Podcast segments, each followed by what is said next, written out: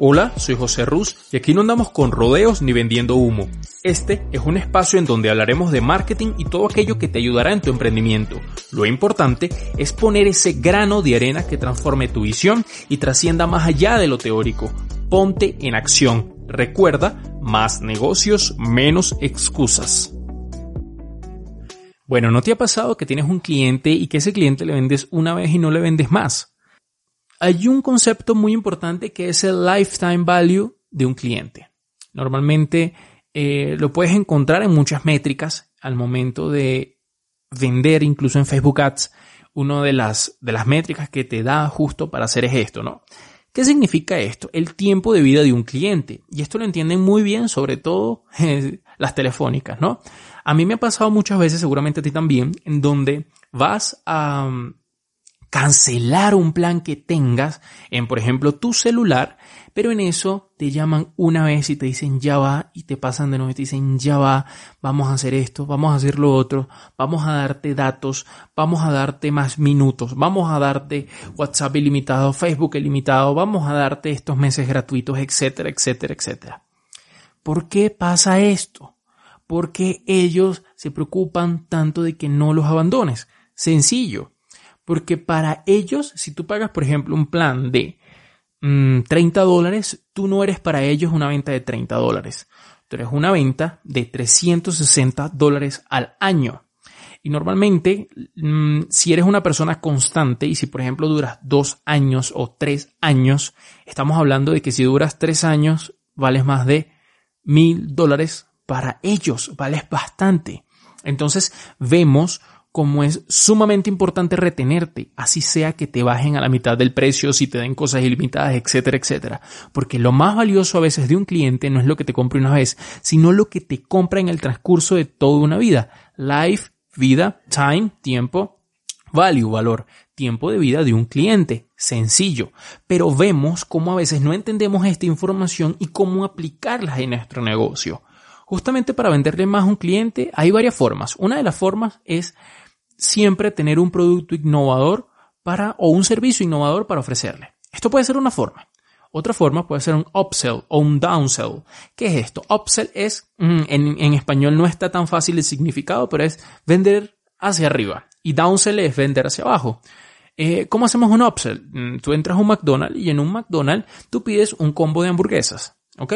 Cuando tú entras y compras una hamburguesa, normalmente lo que siempre te preguntan es, ¿desea que le agrandemos su gaseosa o refresco, como se diga en tu país, tu Pepsi y tus papas?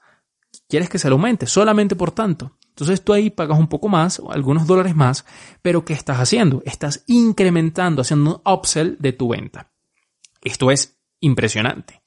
Y justamente lo que hacen las telefónicas, hacen un downsell con tal que te quedes con ellos. Te dicen, bueno, ok, Puede ser que no quieras este servicio. ¿Qué te parece si ahora te cobramos la mitad? Vas a tener menos funciones, pero ahora este va a ser el precio que te vamos a cobrar que va a ser menos. Y tú puedes acceder o no. Así que ahí vemos otra forma de hacerlo. ¿Qué otra forma tienes?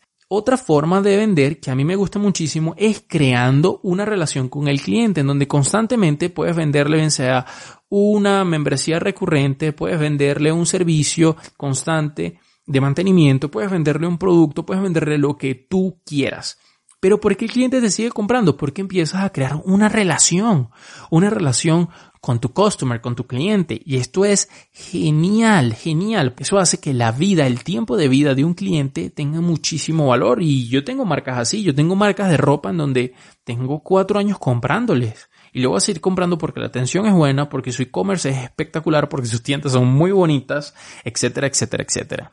Esto siempre pasa. Tú tienes que buscar siempre la interacción y, y, la relación de un cliente. Incluso esto es base para todo lo demás que te acabo de explicar. El downsell, upsell, vender productos constantemente, hacer lanzamientos, etcétera, etcétera, etcétera. La base es crear una relación firme entre el cliente y entre la marca. Y a veces no entendemos. Todo esto es cuestión de relación.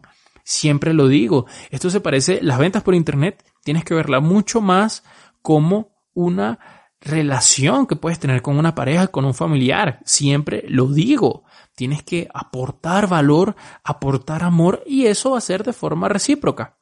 Así funciona el mundo, así funcionamos los seres humanos y cuando entendamos esto, entenderemos la clave de vender más a un cliente.